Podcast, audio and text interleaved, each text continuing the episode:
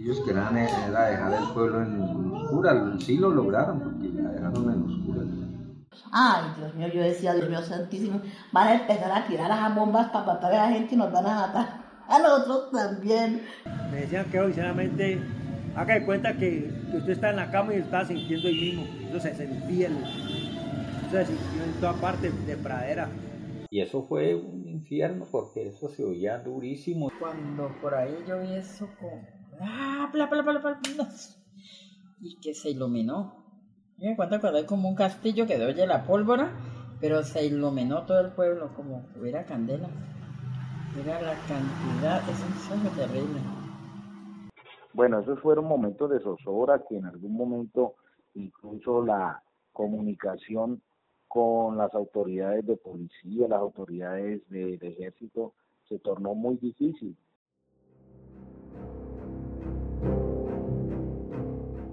Y así empieza este podcast titulado El día que la guerrilla se metió a Pradera. Vivimos a una cuadra de la estación de policía cuando de repente mi padre nos dice que él escucha un camión que llega al sitio y escucha que empieza a bajar mucha gente, mucha gente, mucha gente. Dominar el territorio ha sido eje fundamental de los grupos armados ilegales en Colombia. Esto, según el Centro Nacional de Memoria Histórica en su sitio web, buscaba alejar la presencia del Estado en las diferentes regiones del país, con el fin de adquirir recursos o tener una ventaja político-militar en su lucha. Eso todo el mundo el día que va a meter, se mete llegó el día preciso, ese día yo estaba aquí acostado ya, enseguida en el apartamento dormía mi hermana esposo y el, y el, sobrino mío. Bueno, ya han encerrado, pues ya estábamos con puertas cerradas prácticamente. Y se vio muy iluminado el pueblo. Yo miré muy un tiroteo horrible, iluminado el pueblo, y dije, ¿qué pasó? Y salí a asomarme y un vecino me dijo, no es verdad, me dijo, entrate que entró la guerrilla. Ese día también nosotros estábamos en la casa y, y cuando se oyeron los disparos y todo eso, nos asomamos por la ventana y en la esquina se veía, habían dos y disparando al aire. O sea, como que en todas las cuadras estaban disparando para que la gente no saliera.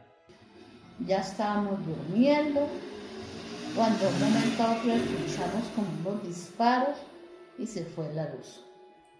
De ahí oíamos correr, que corrían por las calles y por los andenes y disparar y disparar. Nosotros salíamos de trabajar a las siete y media de la noche, entonces ya estaba en mis, en, en mis habitaciones descansando cuando empezamos a oír unos bombazos pero duros, inmensos. Entonces salimos a la calle y resulta que que oímos dos, tres, cuatro tiros, pero no eran tiros de revólver porque eso se oía grande y dije, no, esto debe ser tiro de fusil. Estaba ya acostado y listo allí cuando vi como de una especie de tronantes, ping, ping, ping. Al ratico eran como las 10 de la noche. Y allí entró el cuñado mío, como en otro, apartamento de comunican, entró el cuñado mío, oh, ve la guerrilla, la guerrilla, y dije, ¿cómo así? El informe hecho sobre las tomas y ataques guerrilleros entre 1965 y 2013 por el Centro Nacional de Memoria Histórica y el Instituto de Estudios Políticos y Relaciones Internacionales en 2016 da cuenta que en ese periodo hubo 1.755 incursiones guerrilleras, de las cuales 609 fueron tomas en centros poblados. Esa toma guerrillera fue de manera fue sorpresiva para todos nosotros, dado que estábamos todos descansando en nuestras casas y de un momento a otro se escucharon algunas detonaciones, ráfagas de, fusiles y bueno, todo era un caos total. Se trepaban como a, a una terraza que da por aquí por la casa y haciendo disparos también se escuchaban explosiones, pero ya las explosiones eran por, por los lados como del parque porque escuchan en la parte de arriba. Salimos a ver qué pasaba. Pues ahí mismo hicieron tiros al aire, eran ellos mismos que ya estaban regados en el pueblo en un plan bien concebido porque, porque se tomaron el pueblo, pero por los cuatro puntos cardinales, es decir, o sea, no había opción de que llegara refuerzo, de que llegara ningún apoyo del ejército por ningún lado, porque, porque por todos los cuatro puntos cardinales del pueblo allí se ubicaron. Claro, ya andaban correteando por todo el pueblo. Ellos tuvieron que haberse bajado por acá, porque ellos corretearon por todo el pueblo. El tema es que ellos venían prácticamente por un botín o por un dinero que se había manifestado estaba o en el Banco Agrario o en ese entonces la Caja Agraria o en el o en Bancolombia, de acá del municipio de Pradera. Que la intención de ellos era que como en esa época estaba de alcalde César Augusto Lemos y habían sacado una cantidad de gente, entonces iban a pagarlos, a indemnizarlos. Y decían que en este banco habían como 4 mil millones de pesos. Eso era una plata que habían consignado al Banco Agrario. Yo no me acuerdo si era el Banco Agrario, una plata que iban a consignar a los profesores y que ahora la verdad no pudieron robarse eso. Yo no sé qué pasó, porque eso lo habían consignado en Palmira. Dice que la guerrilla siempre va, detrás de plata, de, todo lo que a ellos les gusta. Y resulta que, como dice, salieron, fueron por la salieron trasquilados. No, no te van con nada. Según la revista Noche Niebla, que hace parte de la Red Nacional de Bancos de Datos de Derechos Humanos y Violencia Política, el 7 de julio del 2000, guerrilleros del Frente Sexto de las FARC y del movimiento Jaime Batemán Cayón fueron los responsables de la toma del municipio. Durante la realización de este podcast, varios relatos dan cuenta que esta incursión guerrillera fue entre las 10 de la noche y hasta la medianoche del jueves 6 de julio del 2000. Recuerdo que fue un jueves eh, el año no, no, lo recuerdo, pero eso fue tipo 10 de la 10 y media de la noche. Eh, nosotros nos encontramos en un punto al frente del Banco Bancolombia, donde era más que todo una fuente de soda. Pues bueno, cuando yo menos pensé eso, astronautas y el cuñado me dijo, la guerrilla, la guerrilla después de que podíamos empezaron a dejar disparos a él, pero nosotros no podíamos salir porque de aquí a allá, a la diagonal, estaba mi mamá y mi papá. Y cuando ellos salieron, mi papá y mi mamá nos veía yo gritando y todo eso. La guerrilla ya entreteniendo con la policía, haciéndole tiros para que más. Y aquí ya le metieron unas petacas. Los tiros que se hacían constantemente por la cuadra hacia la policía eh, fueron, fueron muy largos, fueron de mucho tiempo. Lo escuchamos fue que, que alguien entró ahí a la puerta, no vimos quién, y, dijo, por favor apaguen todo y tiren al suelo que esto es la guerrilla. Y ya comenzamos a ver que comenzaron a, disparar hacia la alcaldía, a todos los lados, de todos lados y oían los fogonazos de, de eso cuando le decían que que fue y le metieran una papa ahí la, al banco. Pues eso ya como se pudo, se cerró la puerta y ahí ya no vimos más. Ya los taxistas gritaban por allá en, el parque y todo el mundo gritaba que tiraban debajo de los carros. Y, ya, ya comenzó como, como a sentirse los fogonazos de todo, de todo el pueblo, pues en todos lados se oía que disparaban, ráfagas de metralleta y todo y, la gente gritaba en el parque y hasta cuando escuchamos una explosión que fue cuando volaron el cajero. Empezaron a escucharse como unas explosiones, unas explosiones que pues hacían retumbar los techos de las casas. Y uno en momentos uno sentía la detonación porque uh, uno estruendo de extravagantes, como dice el dicho. Estamos aquí ahí al pie. Eso traquea pero impresionante dañaron todo. Eh, muy poco se alcanzaba a escuchar cómo la, policía podía responder al, fuego cruzado que había en ese momento. Eh, en ese entonces, eh, si mal no recuerdo, en la estación de policía creo que solamente habían seis, ocho policías. se puede hacer un cálculo que hubieron más de 200 subversivos en nuestro municipio eh, el hecho fue que constantemente los tiros que se hacían constantemente por la cuadra hacia la policía eh, fueron, fueron muy largos, fueron de mucho tiempo. No, pues uno en ese momento siente mucho miedo. ¿Para qué va uno a hablar? Es más, yo hasta me metí abajo de una de las máquinas extintoras, porque yo decía, no, pues uno no sabe qué. Y como ellos hubieron, hubieron este de que se hacían allí en el andén, como es, está la entrada de los, de los vehículos de bomberos y, y hay un andén que es más altico, pues ellos ahí se, se resguardaban a disparar hacia acá, hacia el comando, hacia, hacia, la estación de la policía. Esta toma aproximadamente duró casi una hora, hora larguita, ¿ya? En donde nosotros eh, escuchábamos y estábamos aturdidos a, tal punto que en toda la esquina de la casa se instaló una ametralladora y, podíamos escuchar la diferencia de la ametralladora eh, que apuntaba hacia la policía. Esto eh, generó una cantidad de daños en el colegio, en las casas de la carrera 11, un vehículo que había en la esquina de la policía de, un señor muy reconocido aquí en el municipio que hace perifoneo, la tienda del mono que él normalmente siempre tiene abierto hasta tarde, ese día también salió eh, ileso, pero, pero pues hubieron daños en su tienda. Ese día se fue la energía, se va la energía por todo ese tiempo. La balacera seguía en ese momento a tal punto que eran tantos los subversivos que habían que ese día en toda la esquina de la calle Tercera con Carrera 11 hubo un herido de ellos mismos.